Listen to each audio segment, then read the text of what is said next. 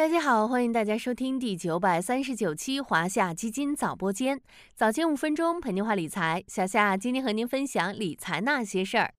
最近有个大火的段子，哈尔滨一场大雪让果郡王的口碑一夜之间翻盘，因为冬天的东北实在是太太太冷了。随着第二轮寒潮收尾，北方很多城市，比如北京、天津、哈尔滨、长春、沈阳，最低气温又创下了今年冬天的新低。在十一月底就冷出了三九四九的感觉。按照 A 股的习俗，天气越冷，有个板块烧的就越旺，它就是煤炭。最近这段时间，煤炭板块持续走强，部分个股甚至走出了十二天六板的气势。背后原因也很简单，天气一冷，大家伙的供暖需求增加，煤炭需求也随之上升。咱们今天就来聊聊煤炭板块。随着供暖季到来，煤炭板块的配置时点也到来了吗？进入十一月以后，随着寒潮来袭，北方大多数地区已经提前启动供暖。比如说，北京已经从十一月七日零时起正式供暖。这个采暖季，北京市集中供热面积约十点四七亿平方米，其中居民供热面积约六点七九亿平方米。天津市、河北省张家口市、承德市中心城区等地区，则是从十一月六日开始启动供暖；石家庄市从十一月十日启动供暖。在集中供暖启动的同时，今年全国多个供热输热工程也取得了突破式进展。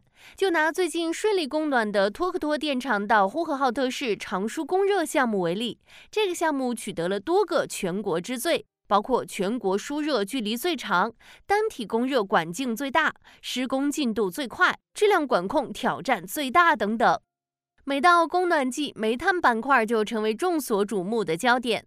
随着新一轮寒潮天气来袭，煤炭行业的上市公司纷纷表示将全力以赴增产保供，这也是近日煤炭板块行情火热的重要原因。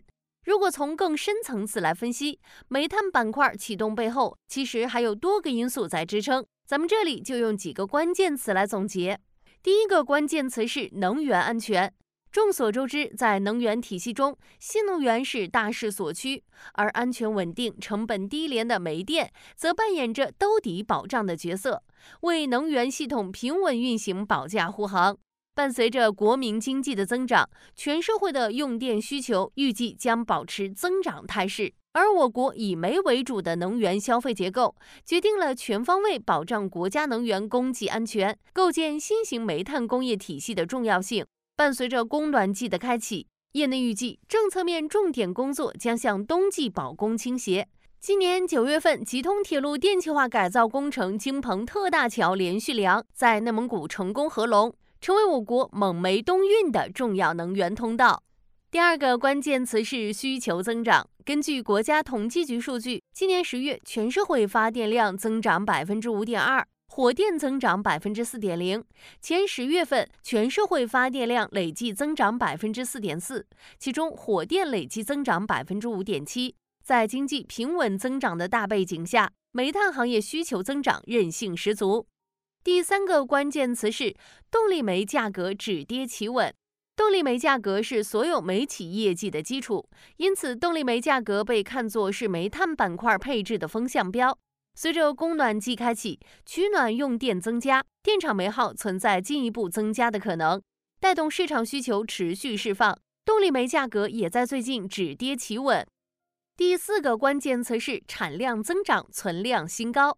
产煤省区煤炭优质产能继续释放，煤炭产量稳步增长。根据国家统计局数据，十月份我国生产原煤三点九亿吨，同比增长百分之三点八，焦炭产量增长百分之五点八。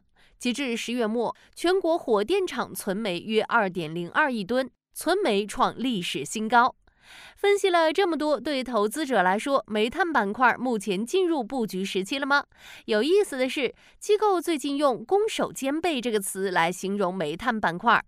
先看守，煤炭板块估值处于历史底部区域，市盈率对应二零二三年业绩多为五到六倍。以 PBROE 法分析，煤炭股呈现出高 ROE 及 PB 大幅折价的特征。